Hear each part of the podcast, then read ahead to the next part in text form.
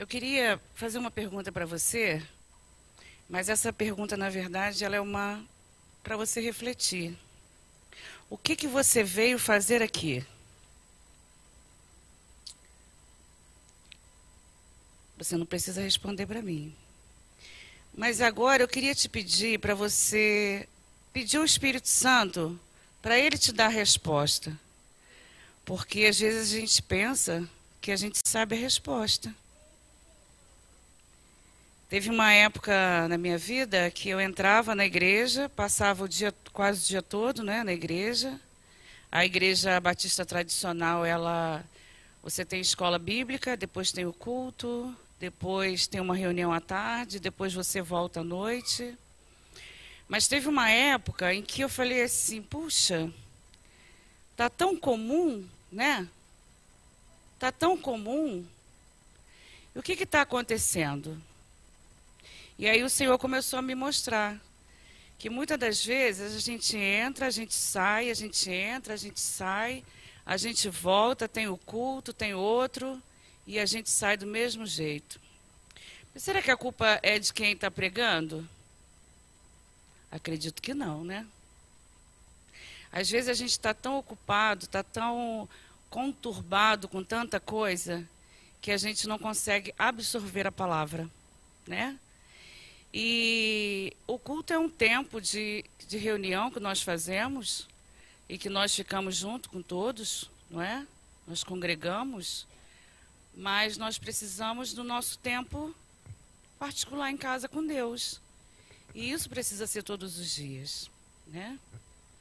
Então vocês lembram a pergunta que eu fiz para vocês?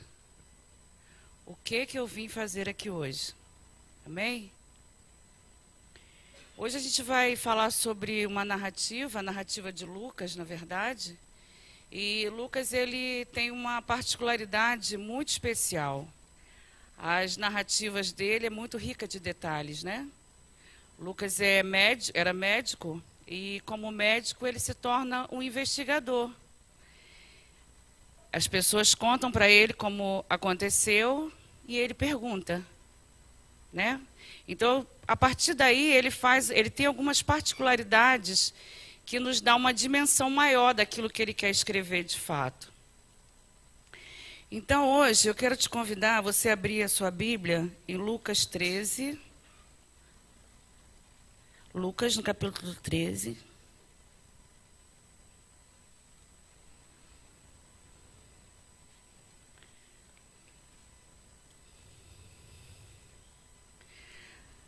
Ao erguermos as mãos e clamarmos a Ti,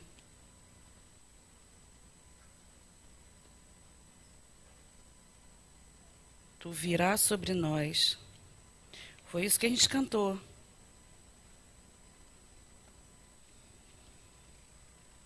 Eu creio num Deus que é poderoso, querido. Vocês creem? Amém. E eu creio no Deus da Bíblia, mas que Ele também faz nos dias de hoje. Sabe? Eu creio de verdade. Todos acharam? Lucas 13, no capítulo 13.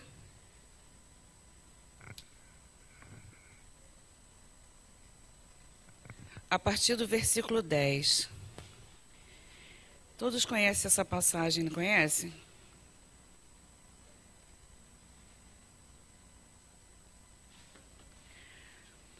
A cura de uma mulher paralítica. E ensinava no sábado numa das sinagogas, e estava ali uma mulher que tinha um espírito de enfermidade. Havia já 18 anos. Ela andava curvada e não podia de modo algum endireitar-se. Vendo-a Jesus, chamou-a a si e lhe disse: Mulher, tu estás livre da tua enfermidade. Então ele, ele pôs as mãos sobre ela e logo ela se endireitou e glorificava a Deus.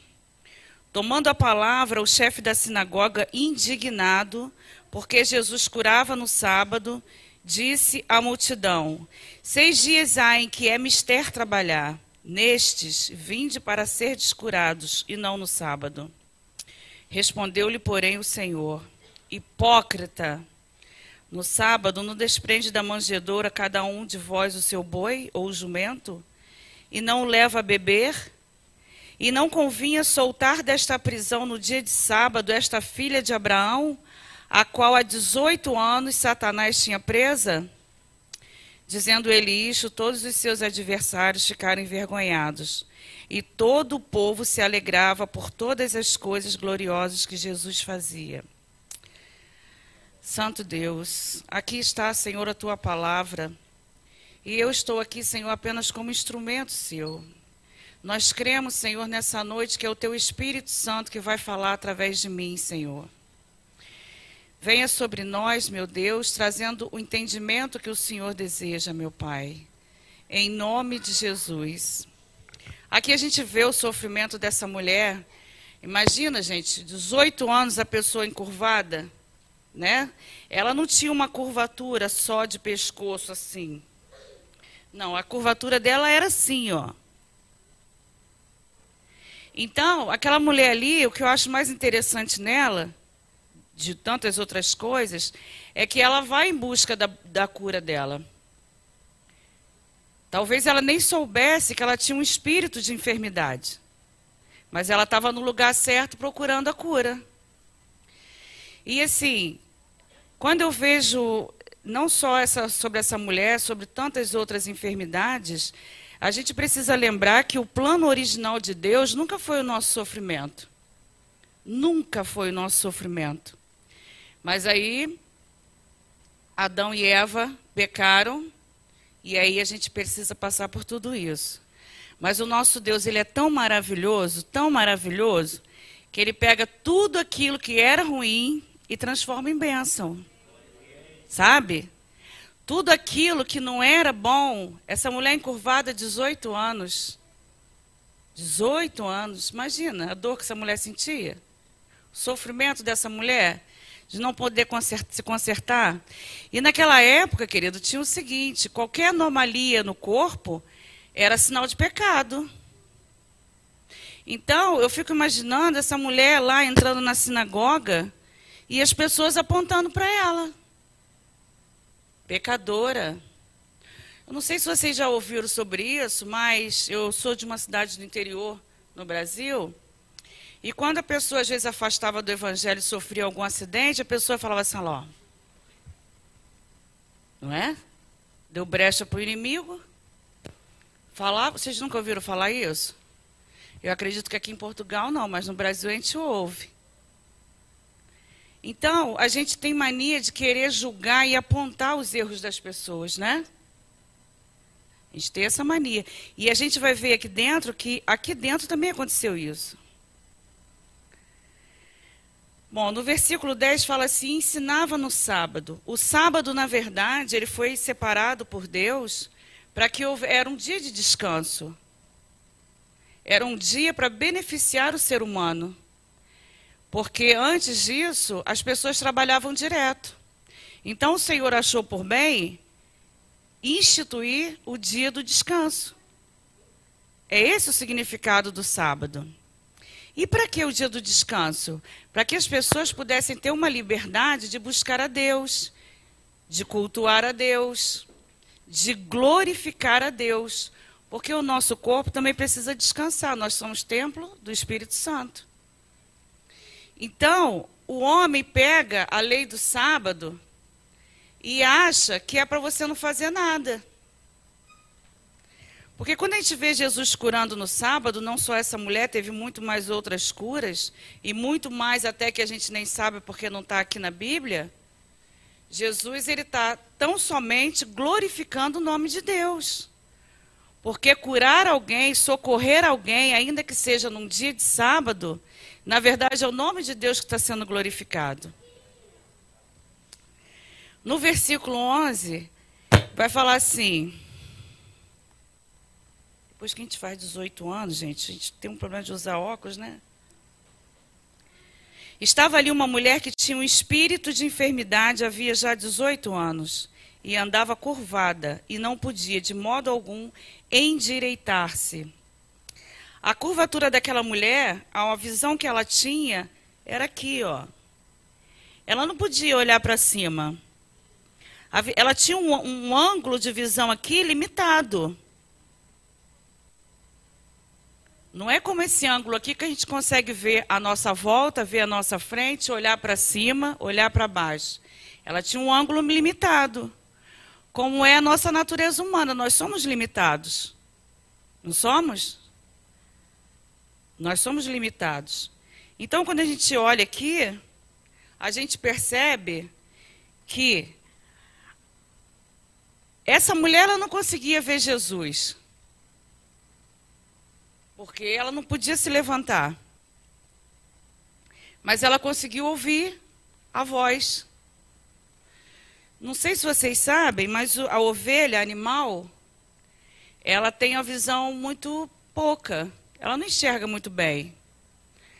Por isso que ela tem um pastor sobre ela que vai direcionando. E muitas das vezes o pastor tem que pegar o cajado e bater no chão, que é para ela ouvir o som e perceber que ela tem que ir para o outro lado. Porque ela está querendo sair fora ali do, do grupo. Esqueci agora o nome. Rebanho, isso. Então ela precisa desse pastor. Essa mulher, a Bíblia diz que ela é filha de Abraão. Jesus vai falar mais lá embaixo. Então essa mulher era uma israelita. Ela é uma israelita e filha de Abraão, uma mulher de fé. A gente não sabe, mesmo quando você busca dentro da história, você, a gente não sabe o que aconteceu com ela. Qual foi o tipo de, de situação que ela passou a ponto de entrar um espírito de enfermidade nela. Né? Mas o que eu vejo aqui é que o importante não foi o que aconteceu, mas o mais importante aqui é a atitude que essa mulher tomou a partir dessa enfermidade. A gente também não sabe se ela estava 18 anos frequentando a sinagoga ou se ela passou a frequentar a sinagoga de novo há menos tempo, ou se naquele sábado foi a primeira vez que ela estava indo lá. Mas se não está escrito aqui, queridos, e não tem na história, isso também não é importante. O importante é saber que ela estava lá, ela foi em busca da cura dela e ela recebeu muito mais do que aquilo. Aí você vai perguntar assim, mas como, Márcia? Queridos, antes de Cristo não havia libertação. Cristo, ele é capaz de curar, ainda é, como, como ser humano aqui, ainda não tinha derramado o sangue dele na cruz? Claro que sim. Claro que sim. No Antigo Testamento, antes de Cristo, o que existia era o exorcismo. Libertação não, só a partir de Cristo. O que eu acho assim mais poderoso aqui que essa mulher vai em busca de algo e por causa da obediência dessa mulher, né, da fé dela, ela ganha o que ela nem imaginava que ela ia receber, que era a libertação. Ela trouxe à existência aquilo que ainda não existia, porque ela teve fé. E fé, queridos, não deixa ninguém enganar vocês assim, não. Tem gente que chega para mim, ai, Márcia, eu, sem, eu não tenho fé. Tem, meu irmão. Deus já colocou isso dentro de você. Quem disse que você não tem fé? Quem falou isso para você? Todos nós nascemos com fé.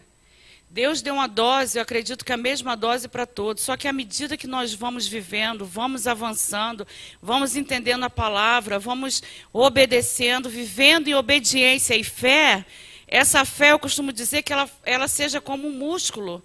A gente não faz o condicionamento, não fica aquele músculo definido? Fica ou não fica? O fisiculturista, ele tem a mesma quantidade de músculo que, que nós. Só que não está aquilo tudo estufado. Aquilo é um condicionamento. Quando a gente vê pessoas, querido, que conseguem atrair a presença de Deus, que consegue é, passar as coisas, você olha assim, meu Deus, a vida de fulano estava uma desgraça, mas glórias a Deus que está tá tudo se resolvendo. É nesse tempo aí que essa fé vai sendo condicionada. Todos nós passamos por lutas, mas nós já temos a certeza da nossa vitória. Porque a Bíblia diz que nós somos mais do que vencedores. Amém? Essa mulher aqui, ela passa por um processo. A gente pegou mania de falar essa palavra, né? No tal de processo. Pois é. E no versículo 12 a gente vai ver que aonde começa esse processo. Vendo a Jesus, chamou a si e lhe disse: Mulher, estás livre da tua enfermidade. Jesus ele olha essa mulher por trás das cortinas. É, lá naquele tempo existia o lugar santíssimo, o, o santo lugar, que era onde ficavam os sacerdotes. O lugar santíssimo só entrava o sumo sacerdote uma vez no ano. O, lugar santo, onde ficava o chefe da sinagoga, o sacerdote. E depois tinha o átrio interno. Como era uma cultura patriarcal, quem ficava na frente eram os homens. Depois tinha uma cortina e ficavam as mulheres. Mas vocês sabem por quê que tinha essa cortina? Porque desde lá de trás, que é dos homens, tem é, os olhinhos deles são assim, ó, e se distraem. Então a separação era por isso, para eles não se distraírem e ficarem atentos a oração que ia ser feita, ao estudo da Torá. Nós somos tão lindas que nós, né, somos capazes de distrair as pessoas. Amém? Vocês também são lindos. Viu? Então a gente vê aqui que primeiro Jesus a viu e a chamou. Teve um encontro aqui. Porque Jesus fala assim, viu? E fala assim, mulher, vem para cá. Aí ele traz a mulher lá na frente e diz assim: Tu estás livre da tua enfermidade. Quando ele fala mulher, ele está explicando para a gente o seguinte: que ele conhece as nossas limitações. Ele sabe exatamente até onde nós podemos chegar. Ele sabia que aquela mulher, por mais que ela fizesse muito esforço, ela não teria como se consertar. Não teria como. A gente pode entender que as vértebras dela estavam todas fundidas, né? Quando elas ficam meio que quase amassadas, estranguladas, que se diz na verdade, né? Então ela não podia se consertar.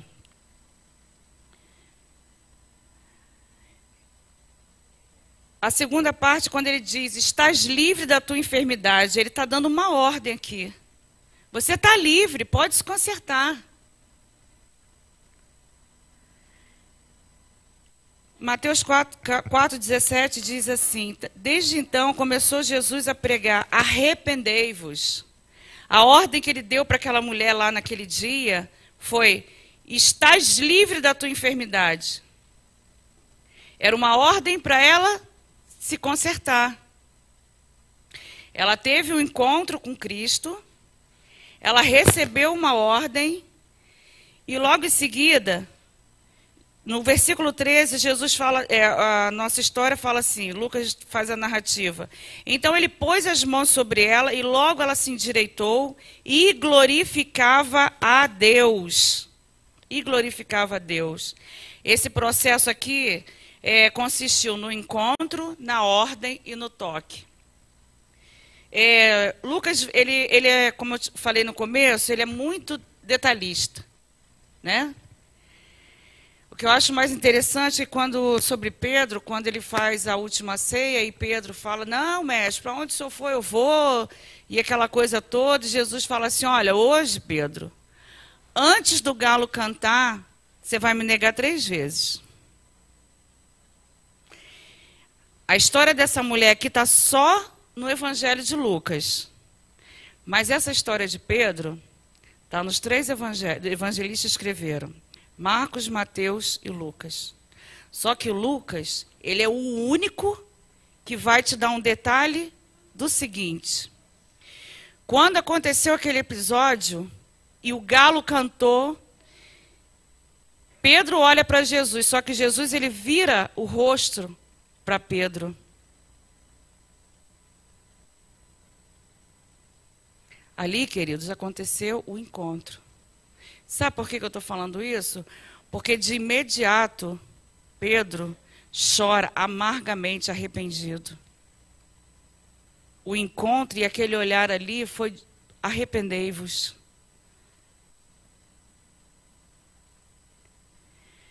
Pedro, depois Pedro se torna aí um grande pregador, um grande ganhador de almas, e até a sombra de Pedro curava.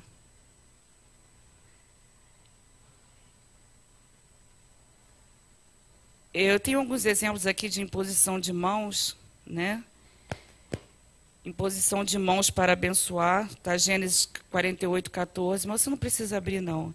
Mas Israel estendeu a mão direita e a pôs sobre a cabeça de Efraim, que era o mais novo, e a sua mão esquerda sobre a cabeça de Manassés, cruzando assim as mãos, não obstante ser Manassés o primogênito. Imposição de mãos para consagrar. Atos 13, 13. Então, jejuando e orando, impondo a mão sobre eles, as mãos, impondo as mãos sobre eles, os despediram. Isso aí foi a consagração de Barnabé e Paulo na primeira viagem missionária. Depois nós temos a imposição de mãos para conceder dons espirituais. Está lá em Atos 19, 6. E impondo-lhes Paulo as mãos, veio sobre eles o Espírito Santo, e tanto falavam em línguas quanto profetizavam. Imposição de mãos para curar. É o que a gente está vendo aqui, quando Jesus põe um dos exemplos, né? Impõe as mãos sobre essa mulher e essa mulher de imediato fica curada. Então eu trouxe aqui imposição de mãos para curar, para consagrar para abençoar e para conceder dons espirituais. Eu, na verdade, querido, eu queria que você. Vou te fazer a pergunta de novo. Você já descobriu por que você está aqui? Você já ouviu a voz do Espírito Santo? Ele já falou com você? Por que, que você está aqui? Quem é que precisa de cura aqui? Eu preciso. Quem precisa de libertação? Às vezes a gente não tem um espírito imundo, mas a gente tem os ataques de, do inimigo na nossa mente e nós criamos cárceres. Eu realmente não sei por que, que o Senhor te trouxe aqui nessa noite, mas com certeza todos nós precisamos de ter um encontro, receber a ordem do Senhor e obedecer que é o arrependei-vos, e nós precisamos do toque do Senhor. O toque do Senhor é quando ele nos diz lá em Isaías 41, 10. Espera aí que eu estou com minha cola aqui.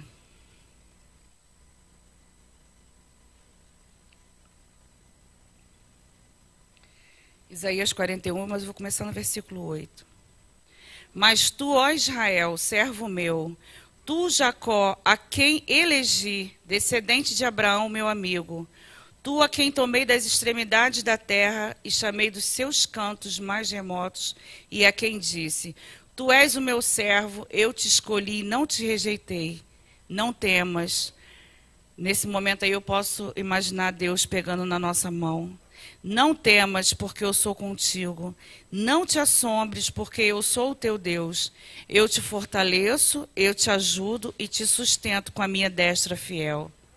A coragem dessa mulher aqui de não se importar com aquilo que ia acontecer, se ela ia ser apedrejada ou não, se ela ia ser expulsa da sinagoga ou não, provocou um milagre. E assim, Satanás mantinha essa mulher presa durante 18 anos, né? 18 anos mantendo essa mulher presa. E a partir dali, o Senhor a libertou e o nome dele passou a ser glorificado. Eu acredito de verdade que aquele número de pessoas que conhecia essa mulher era muito pequeno em relação ao número de pessoas que estão sendo abençoadas através dessa palavra até os dias de hoje. A palavra do Senhor nos diz que aonde abundou o pecado, superabundou a graça de Deus. E na verdade, queridos, eu vim aqui hoje trazer a história da minha vida para vocês.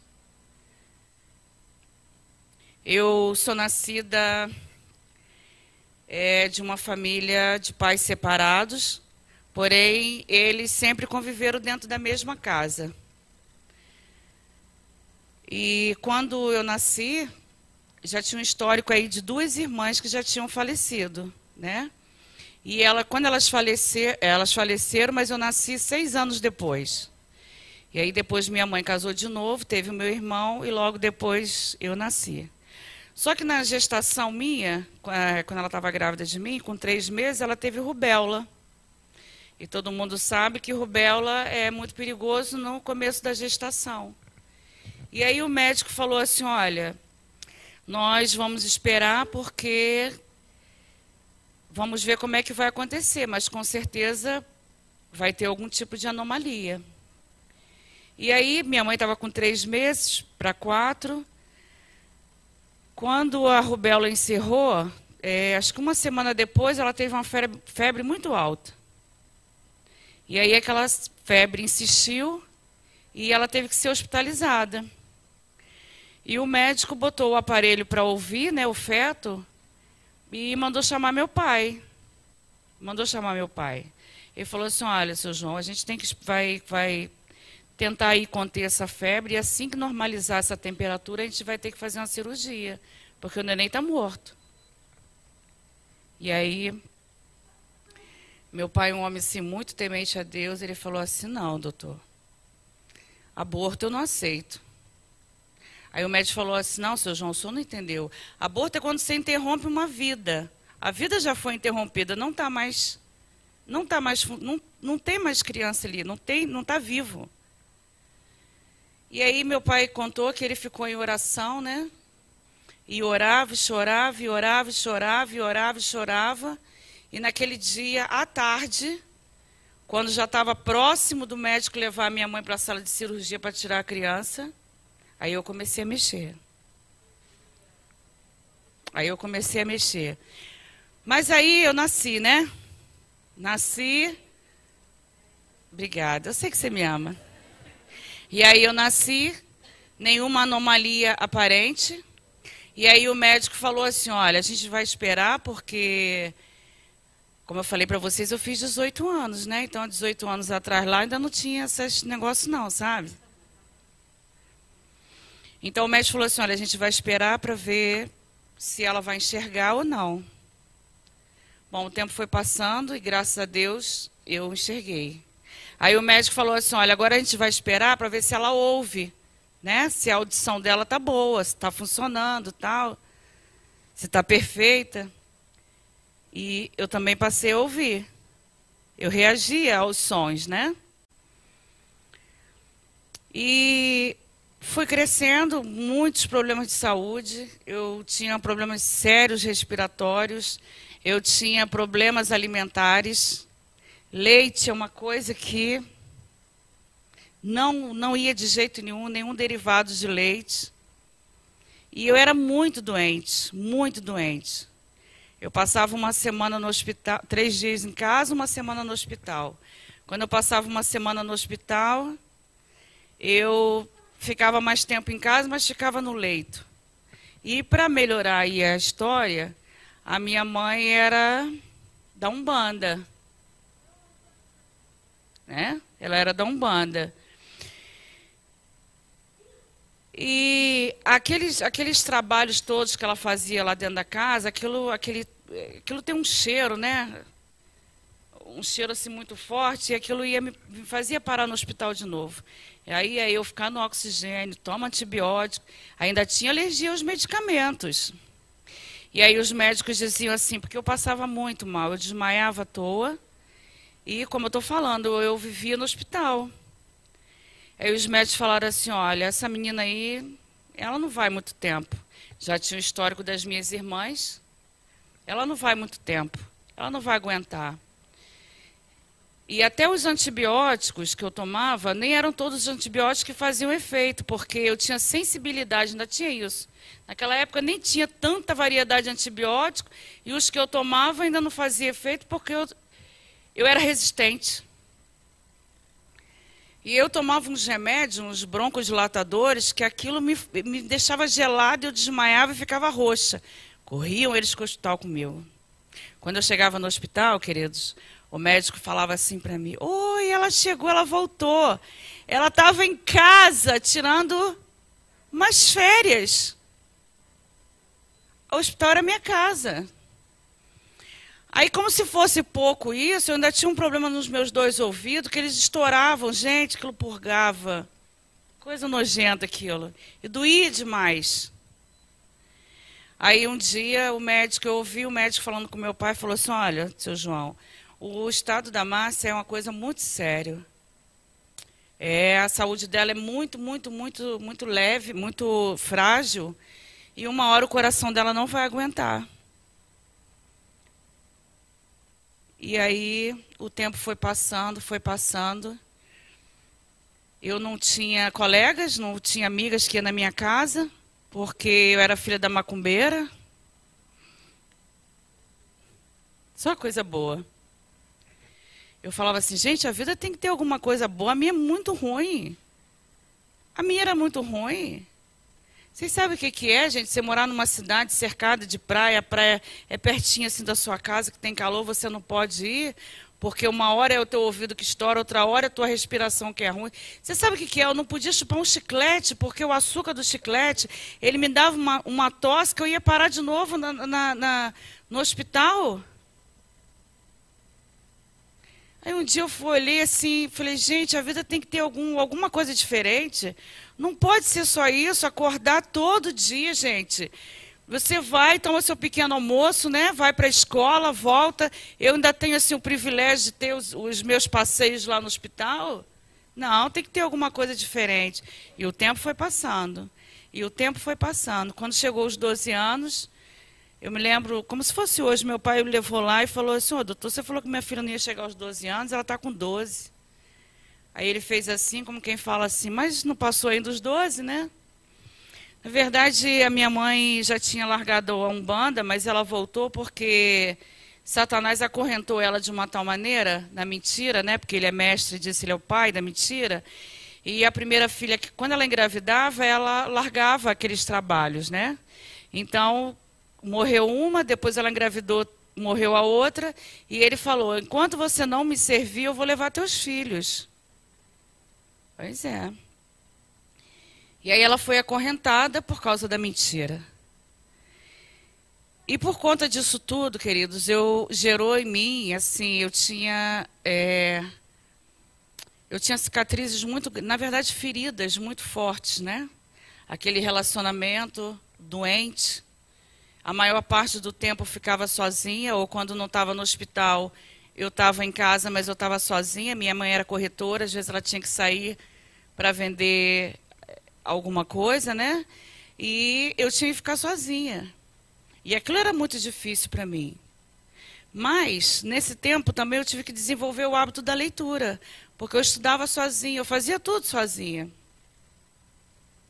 O que eu quero dizer, queridos, é o seguinte: é que Satanás, assim como nessa mulher aqui, ele colocou um jugo sobre ela e um decreto. 18 anos essa mulher foi mantida presa. E Satanás também colocou um decreto sobre a minha vida. Ela não vai passar dos 12 anos. Só que, na minha vida e na sua vida, quem dá a última palavra, meus irmãos, é o Senhor. Até pouco tempo atrás, as coisas me eram muito doloridas quando eu falava, porque eu pensava assim: poxa, Senhor, eu tinha que passar por tudo isso. Será que era necessário mesmo que eu passasse por tudo isso? Passar uma, uma infância. Meu pai era maravilhoso, gente. Vocês não têm noção de quem era meu pai. Mas ele trabalhava muito, ele não podia me dar tanta atenção.